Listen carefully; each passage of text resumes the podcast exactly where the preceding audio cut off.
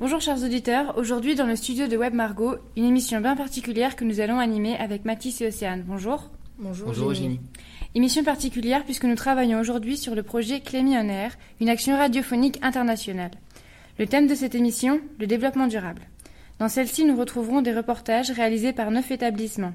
Les lycées français du Caire, de Tunis, d'Athènes, de Port Vila et de Bangkok pour l'étranger, et les collèges du Mel-sur-Sarthe et les lycées du Le Sapin, Gambier et Marguerite de Navarre pour la Basse-Normandie. Au sommaire de cette édition, le développement durable en question. Nous parlerons économie, environnement, société, avant de nous intéresser à des initiatives collégiennes et lycéennes. Vous avez sûrement entendu parler de la conférence climat à Paris, des pics de pollution ou encore du gaspillage alimentaire. Mais concrètement, qu'est-ce que le développement durable? Pour beaucoup, la, notion est vague, comme ont pu le constater les élèves de Porte Villa qui ont réalisé un micro-trottoir auprès de leurs camarades.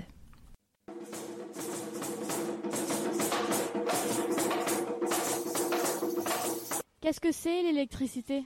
C'est des choses, euh, bah, je connais pas trop, mais bah, je sais pas. Est-ce que tu sais comment fonctionne une voiture? Avec du pétrole. Et qu'est-ce que c'est le pétrole? Ah, je ne sais pas.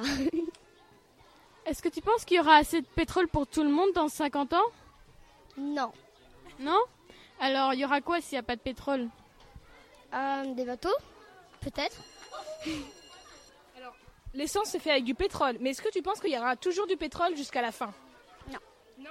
Alors comment on va faire pour faire fonctionner les voitures s'il n'y a plus d'essence? Euh, Avec un moteur Qu'est-ce que c'est l'électricité? Euh, bah, je sais pas trop. L'électricité, c'est pour avoir de la lumière. Ok. Euh, et tu penses que ça vient d'où tout ça? Je sais pas du tout. C'est. Moi, je dis que c'est une Elco qui fait l'électricité, mais sinon, je sais pas du tout. Eh bien, merci beaucoup pour cette diversité des réponses. Mais Fatma, Walid, Menel et Selim, élèves de, euh, de Tunis, pouvez-vous nous en dire plus?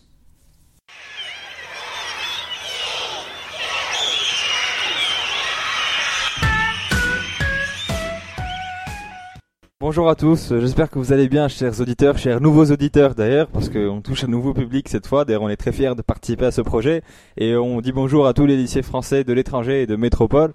Alors euh, je suis aujourd'hui en compagnie de Fatma, bonjour Fatma, Bonjour. euh, avec Célim Tira aussi, et enfin celle qui voulait être présentée en dernier, parce que la meilleure pour la, La fin, je vous présente Manel, bon salut Manel. Bonjour tout le monde. alors euh, aujourd'hui on est là pour parler du développement durable et euh, de toutes les questions qui entourent ce, ce, ce mot qu'on entend un peu partout aujourd'hui dans les infos, etc. depuis quelques années. Alors euh, question simple, qu'est-ce que ça évoque pour vous le développement durable? Euh, On commence par euh... ouais par Cédim, tiens allons-y. Le développement durable, je pense que c'est une notion qu'on étudie tous en seconde au Mhm. lycée, en cours d'histoire-géographie ou d'éducation civique d'ailleurs, je sais pas trop. Moi, je me souviens d'un schéma déjà. On avait un petit schéma avec écrit dessus social, économique et écologie, je crois, ou un truc comme ça. Je sais pas, moi je l'ai sous les yeux, mais je te dirai pas. Et en gros, c'est faire en sorte que le développement, enfin, que chaque. euh, Bah, tu sais, je saurais pas expliquer le développement durable. Tiens. Je sais pas, Menel. Alors moi peux- je pense en fait c'est une notion assez complexe, mais euh, je pense que c'est le fait de- d'essayer d'assurer un développement, c'est-à-dire d'essayer de, de toujours euh, rendre la vie meilleure aujourd'hui, sans pourtant euh, limiter les chances aux générations prochaines, aux générations futures, et euh, sans leur euh, sans réduire euh, leur potentiel, leur, le, le potentiel en fait. euh, économique mais aussi les ressources c'est-à-dire sans mettre en danger les ressources et sans faire Mhm. et en essayant de faire en sorte qu'ils en aient aussi Bah, c'est exactement ça. Bon, moi, je vais faire le malin parce que j'ai fait mes recherches avant, bien sûr. Mais euh, le terme est apparu dans le rapport Brundtland en 87, qui a été le premier à évoquer le Ah développement durable. Donc, trois piliers écologique, social et économique. Vois, Et c'est la jonction de ces trois piliers qui va former ce qu'on appelle le développement durable. Pour que le développement puisse euh, répondre aux besoins du présent sans compromettre les besoins de l'avenir.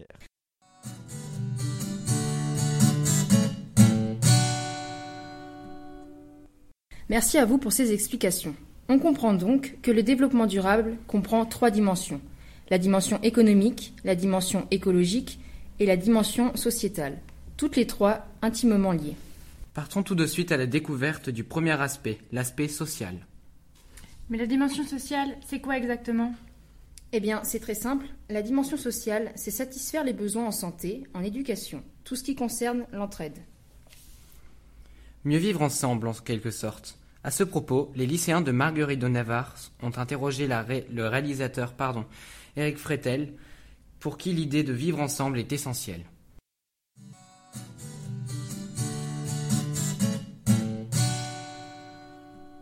Des gens comme Eric Fretel aspirent à un monde meilleur. Son rêve, le remplacement des voitures par des vélos. Réalisateur et metteur en scène de 38 ans, il se fait connaître par son documentaire Vélotopia, où il transmet sa passion du vélo ayant pour but de sensibiliser les gens sur les bienfaits du vélo et les méfaits des transports en commun. D'après Eric Fretel, la population a tous les moyens politiques et matériels de changer les choses. Et pourtant, il y a un manque certain de volonté. Pour cela, notre réalisateur propose un bon moyen pour y remédier, le vélo. Cet engin confortable qui favorise la santé et le développement durable. Pour Clémy en air, nous l'avons joint par téléphone aujourd'hui. Écoutons-le. Pourquoi vous intéressez-vous au développement durable? J'ai envie d'être heureux. Et on ne peut pas être heureux tout seul. Et on ne peut pas être heureux si on n'a pas des perspectives d'avenir. Et le mot développement durable, c'est pas un mot qui me parle beaucoup, moi, mais disons l'écologie en général, ça permet de, faire en sorte que les sociétés, enfin les, les, ouais, les, les gens en général aient des perspectives d'avenir. Si on épuise toutes les ressources planétaires, on n'a plus de perspectives. Si on les utilise avec parcimonie, et eh ben là on peut s'imaginer euh, un avenir serein et on peut vivre ensemble de façon euh, heureuse. Voilà. D'accord. D'accord. Donc euh, pourriez-vous nous expliquer en quelques mots votre rôle dans la sauvegarde de l'environnement et notamment par le biais de Vélotopia? Avant d'être réalisateur, mais qu'est-ce qu'on peut faire pour, euh, bah, pour faire quelque chose, pas seulement pour la planète, parce que c'est, à la limite, si, euh, euh, l'homme disparaît, eh ben, la planète, elle s'en portera très bien, mais qu'est-ce qu'on peut faire pour l'humanité, et donc pour la planète On a toutes les solutions techniques, les solutions politiques, si on voulait, mais on les met pas en place parce qu'il n'y a pas de volonté, parce que on peut parler de volonté politique, mais il y a de la volonté individuelle aussi ce qui fait évoluer les choses, c'est euh, la culture. Et aujourd'hui, la culture, ça passe beaucoup par la vidéo, le cinéma, euh, les vidéos qu'on regarde sur Facebook, sur YouTube, la télé. Et c'est pour ça que je me suis mis dans la réalisation de vidéos. Et alors, Vélotopia, le but du jeu, c'est de dire que le vélo, c'est un super mode de déplacement. On est, euh, on est bien, ça, ça coûte pas cher, c'est écologique, c'est bon pour la santé c'est un moyen de se déplacer socialement, euh, de rencontrer plein de gens. Et du coup, je me suis dit, il faut faire un documentaire qui vante le vélo comme mode de, déplacement pour économiser du pétrole, mais aussi parce qu'un titre individuel, ça peut nous rendre. C'est pour ça que j'ai fait vélo. Éric Fretel s'intéresse fortement au développement durable. Car, comme il le dit, pour être heureux, il faut vivre dans un monde heureux. Et pour cela, il faut le ménager. C'est pourquoi il faut que l'on préserve notre planète. Tout le monde est concerné et peut y remédier chez lui. C'était Corentin Ismaël pour le projet Clémionnaire.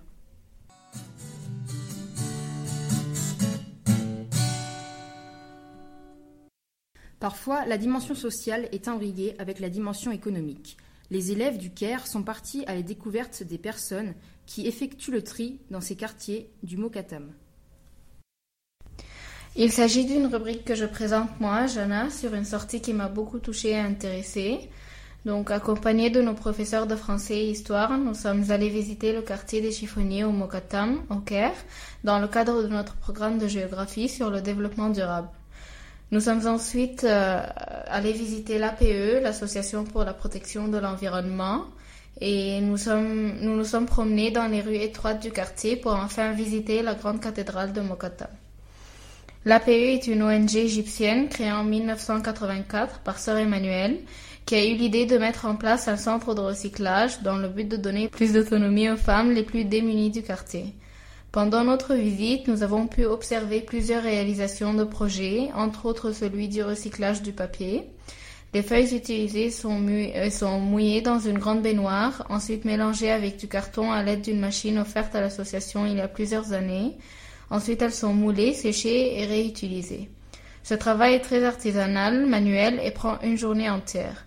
Nous avons été étonnés de voir que le matériel utilisé est très simple et ordinaire, mais les feuilles ne redeviennent pas comme avant, elles sont transformées en cartes de vœux et en sacs de cadeaux par exemple.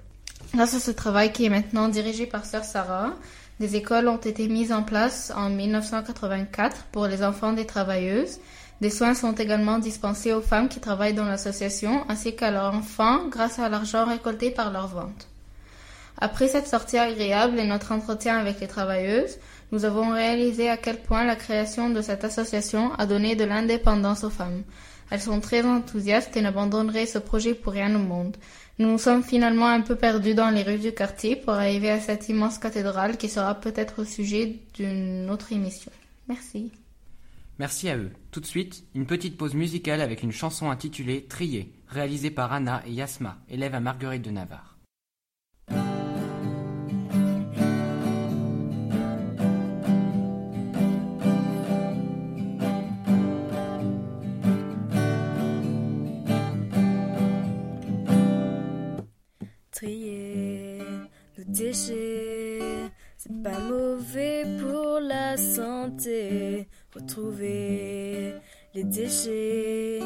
Dans chaque rue éparpillée. Les armes sont coupées, tout ça pour allumer la cheminée. Plus de forêt, plus de papier, les bûcherons ont tout dévasté. Rien ne se perd, tout se transforme, tous nos efforts ont un prix pour nos générations futures. Les âmes détruisent la nature, mais la nature reprendra sa place.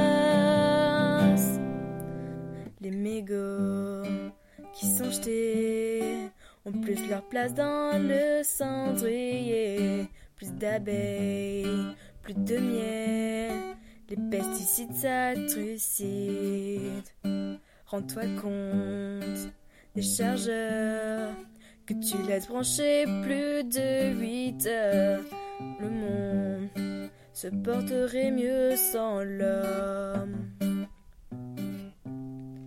Rien se perd, tout se transforme, tous nos efforts ont un prix pour nos générations futures.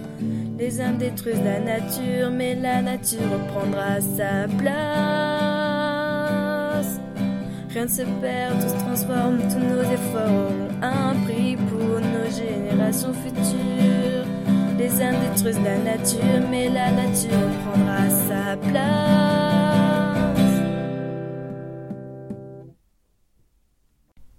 Merci les filles. Et tout de suite, abordons notre deuxième partie de notre émission avec les aspects économiques et environnementaux du développement durable. La dimension économique, c'est créer des richesses, mais aussi améliorer les conditions de vie matérielles. Tu veux donc dire, Océane, que l'économie sociale et solidaire, l'agriculture raisonnée, les AMAP, tout ça, ça fait partie du développement durable?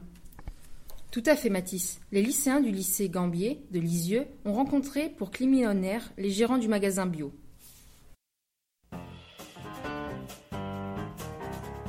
Est-ce que tu achètes souvent des produits bio? Non, je trouve que les produits classiques sont moins chers. Mais est-ce que les produits sont meilleurs? Pour te convaincre, écoute le sujet de Léo et Alexandre sur les magasins bio. Manger bio et local, mais pourquoi faire? Pour argumenter notre chronique, nous avons fait appel à Madame Fauvel et Monsieur Devers, gérant du magasin biologique Nicole Nature à Lisieux. Consommer bio et local est doublement intéressant.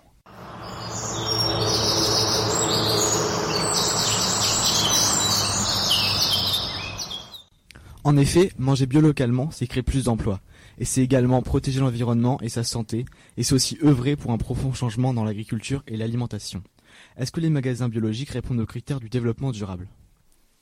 Oui, tout à fait, parce qu'ils correspondent à trois piliers. Donc au pilier économique, euh, de par euh, donc l'économie de la, de, la région, enfin du local, euh, au niveau social également, et également au niveau environnemental. Depuis peu, le nombre de magasins biologiques a décuplé en passant de 300 à 3200 en 2013, d'après l'agence du bio. Une nouvelle mode qui fait que chaque ville possède son magasin biologique s'il n'y en a pas plusieurs, procurant une facilité d'accès à toutes les personnes voulant s'alimenter biologiquement. Est-il probable qu'à l'avenir les magasins alimentaires soient tous focalisés sur le bio?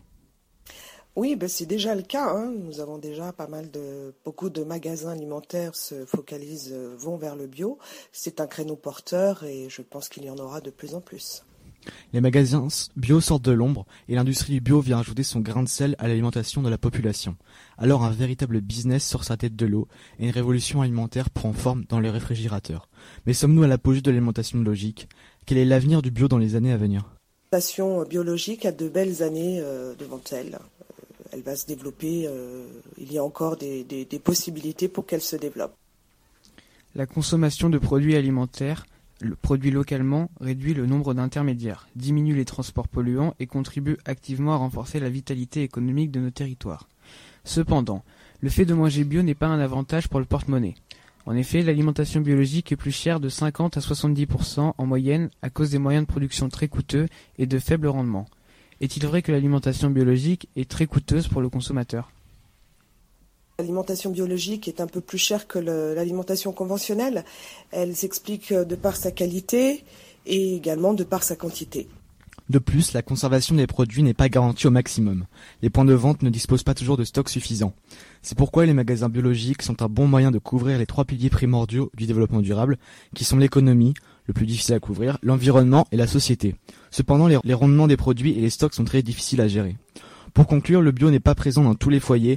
On a recensé moins de 50% de la population consommant bio, un chiffre cependant encourageant et en constante augmentation. Nous vous remercions de nous avoir écoutés en espérant avoir répondu à toutes vos questions le plus clairement possible. Merci à eux, et je suis persuadé que dans ces magasins bio, les consommateurs peuvent trouver du miel provenant de Grèce. Tout à fait, Massis. Orion, un élève du lycée Eugène Delacroix d'Athènes, a rencontré Inès Benaki, ancienne agricultrice.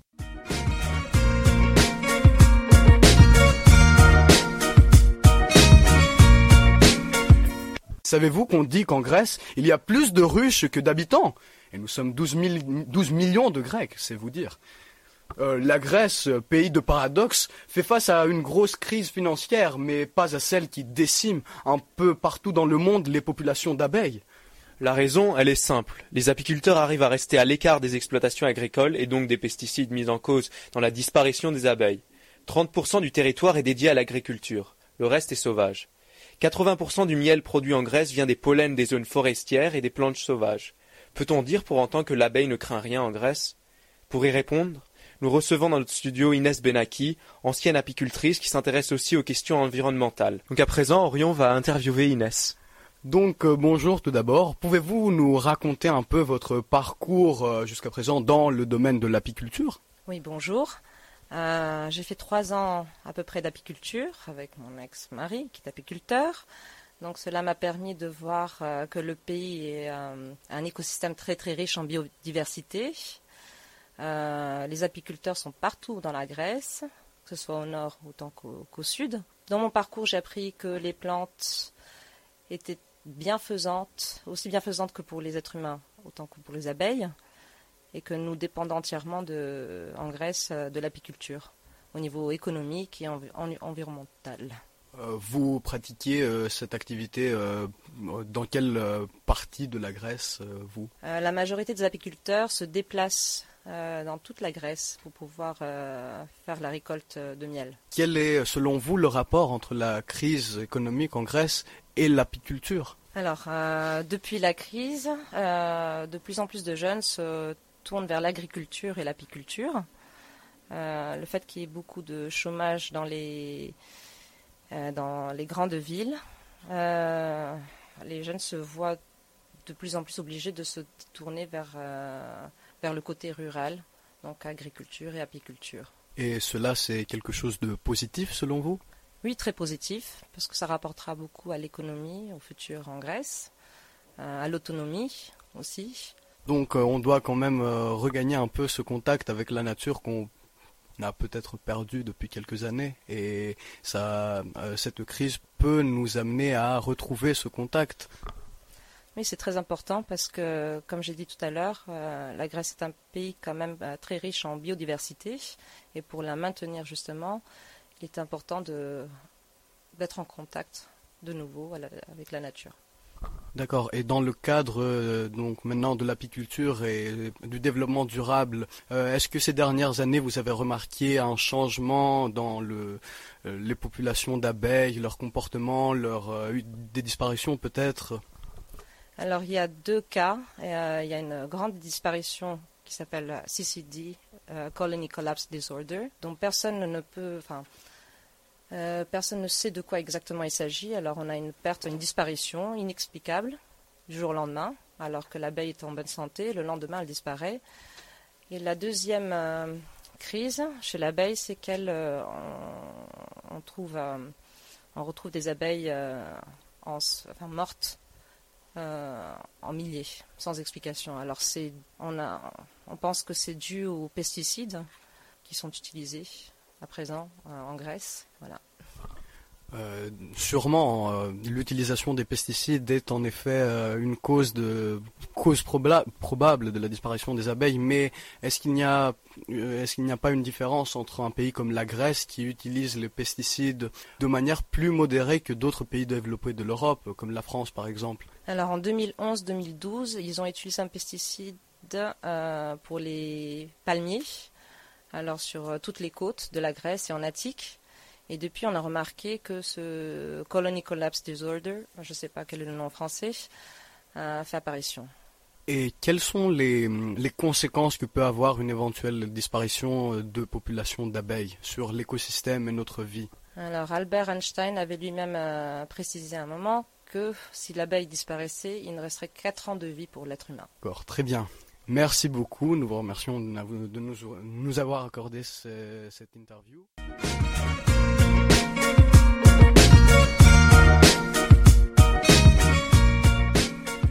Super intéressant. Mais dis-moi, le développement durable, on l'a dit tout à l'heure, comprend aussi la dimension environnementale, c'est-à-dire préserver les ressources naturelles et énergétiques. En effet, Eugénie, plusieurs établissements se sont intéressés aux nouvelles énergies, éoliennes, marées motrices ou encore la géothermie. Retrouvons tout de suite les élèves du lycée Les Sapins qui se sont rendus sur le barrage de la Rance, près de Saint-Malo, où, on utilise les marées pour produire de l'énergie. Bonjour vous, grâce à quoi le lycée est-il chauffé? L'électricité. Vous m'avez dit de l'électricité. Pensez-vous qu'il s'agit d'une source d'énergie renouvelable? Oui. Pourquoi? Je ne sais pas. Notre classe de 3e sera à Saint-Malo pour visiter le barrage de la Rance dans le cadre d'un projet autour des énergies renouvelables. Selon vous, quel type de centrale allons-nous visiter? Je sais pas. Merci, nous vous invitons à suivre nos réponses apportées prochainement dans le blog Nicolas des Sapins. Vous pouvez le constater, une mise au point s'impose. Effectivement, c'est pourquoi j'ai invité Lisa qui va nous présenter la sortie réalisée au barrage de la Rance. Bonjour chers auditeurs et auditrices. Mardi 5 mai, la classe de 3 PFP, dont je fais partie, s'est rendue à l'usine marémotrice de la Rance. Elle se trouve près de Saint-Malo, en Ille-et-Vilaine, dans le nord-est de la Bretagne. Vous étiez la seule classe à vous y rendre? Non, il y avait aussi les THE et les HPS. Ce qui veut dire? C'est le secteur hygiène et environnement. Alors cette sortie? C'était très intéressant. On a pu voir que les, bas que le barrage était très impressionnant et sur place une intervenante nous a expliqué comment il fonctionnait. Alors justement, pour mieux comprendre son fonctionnement, Madame Filoche est ici sur le plateau. Bonjour Madame Filoche. Alors ce barrage, expliquez-nous son fonctionnement. Bonjour à toutes et à tous. Cette usine marémotrice a été inaugurée en 1966. Alors, contrairement à ce que j'ai entendu, cette usine ne fonctionne pas avec de l'énergie éolienne, mais avec des énergies marines. Peux-tu alors parler d'énergie renouvelable? Tout à fait. La mer est une source naturelle d'énergie renouvelable. Elle permet de produire de l'électricité essentiellement grâce à l'énergie contenue dans les courants et les marées. L'eau recouvre, une, grande partie de notre planète. Elle représente donc un potentiel d'énergie prometteur, d'autant plus que les énergies marines n'émettent aucun gaz à effet de serre. Madame Philoche, Hilary, Lisa, je vous remercie pour votre, pour votre participation. Face au défi que représente l'accroissement de la demande d'énergie dans le monde et de l'effet de serre, on se dit que les énergies renouvelables, dont l'hydraulique en premier lieu, auront leur rôle à jouer. Merci pour ces précisions ô combien intéressantes. Tout à l'heure, tu parlais de la géothermie, Océane. Oui, en effet, Eugénie, c'est une, une énergie gratuite, puisque produite par la Terre. Pierre et Guillaume, du lycée Gambier, vont nous expliquer tout cela. Qu'est-ce que la géothermie? Le terme géothermie vient des mots grecs géo et thermos chaud, Il désigne le processus qui permet de capter en profondeur la chaleur terrestre pour la transformer en source d'électricité ou de chauffage. J'ai cru comprendre qu'il existe trois types de géothermie. C'est exact? C'est tout à fait ça. Il existe trois types de géothermie. Tout d'abord, il y a la géothermie très basse énergie. La température fournie par le sol est inférieure à 30 degrés.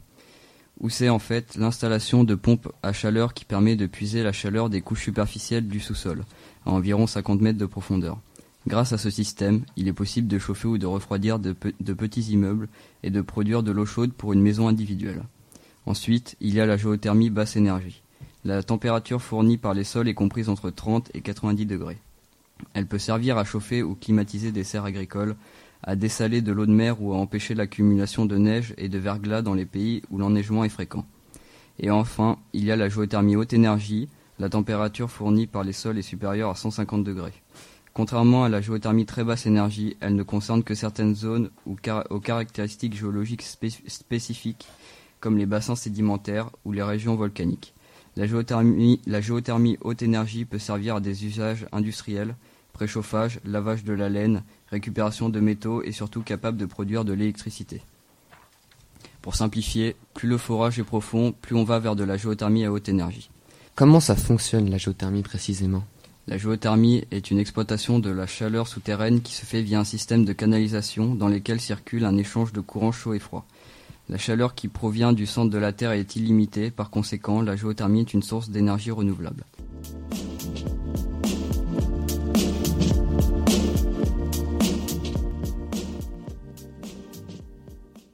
Très bien.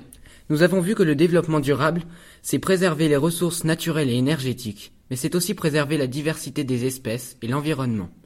Les parcs naturels régis par la loi du 14 avril 2006 sont de trois types parcs nationaux, parcs naturels marins et parcs naturels régionaux. Les plus anciens datent du début des années 60. En Basse-Normandie, le parc naturel Normandie-Maine a été créé le 23 octobre 1975, c'est-à-dire il y a 40 ans. Maxime et Kevin ont interrogé Mélanie, employée du parc. Bonjour à tous. Aujourd'hui, Maxime Potel et moi-même, Kevin Gardil, serons au micro afin d'aborder un sujet concret, les parcs naturels régionaux. Tout d'abord, les parcs naturels régionaux sont créés pour protéger et mettre en valeur de grands espaces ruraux habités. Peut être classé parc naturel régional un territoire à dominante rurale dont les paysages, les milieux naturels et le patrimoine culturel sont de grande qualité, mais dont l'équilibre est fragile.